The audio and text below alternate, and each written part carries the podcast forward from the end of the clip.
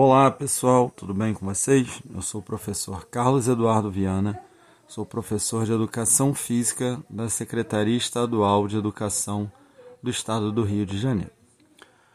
Vamos dar continuidade às nossas aulas do nono ano do ensino fundamental.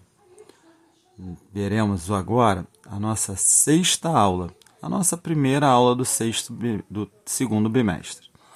Nessa aula, vamos falar sobre suplementos alimentares. Os suplementos são usados visando uma melhor performance ou na esperança da gente obter um resultado rápido. Iremos ver também o que eles são e quando devem ser usados e o perigo de usá-los por conta própria. Como os suplementos são vendidos livremente, as pessoas o consomem sem saber se realmente precisam e a quantidade que podem e devem colocar, que devem usar. Podemos botar a nossa saúde em risco se usarmos uma dosagem maior. Um dado preocupante são os produtos adulterados. De acordo com a Anvisa, a Vigilância Sanitária, alguns suplementos à base de proteína têm na composição ingredientes que não são aceitos ou cuja quantidade excede o previsto na legislação brasileira. Vale lembrar que os suplementos nutricionais não servem para substituir uma refeição. Eles devem ser utilizados como recurso para complementá-la. Dessa forma, são úteis para pessoas que não conseguem somente com alimentos suprir as calorias nutricionais necessárias para o funcionamento adequado do organismo ou para compensar os gastos energéticos decorrentes de um treinamento físico de alto rendimento.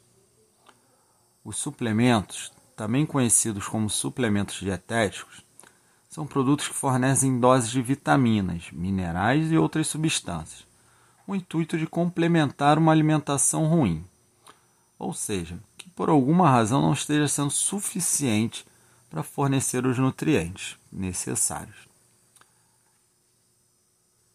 Possui uma indicação bastante específica para indivíduos que sofrem de carência de algum nutriente.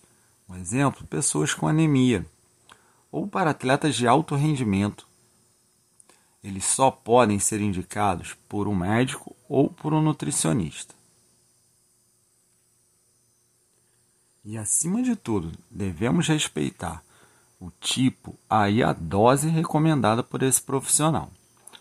Vamos falar agora de alguns problemas que podem ser causados pelo alto medicamento, pelo alto uso do suplemento alimentar.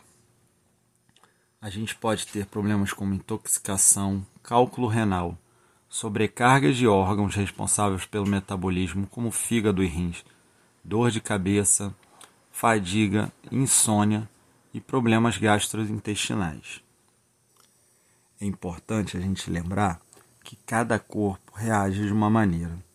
Então, para o seu bem, aquilo que seu amigo usa, que fez bem para ele, não necessariamente vai te fazer bem e não necessariamente vai, não vai fazer mal para a sua saúde. Bom, estamos chegando. Então fica sempre a dica. Se quer usar suplemento, se acha que tem a necessidade, procure um médico e um nutricionista antes de usá-lo. Pessoal, estamos chegando ao final dessa aula. Queria agradecer a todos, espero que estejam todos bem e até uma próxima aula.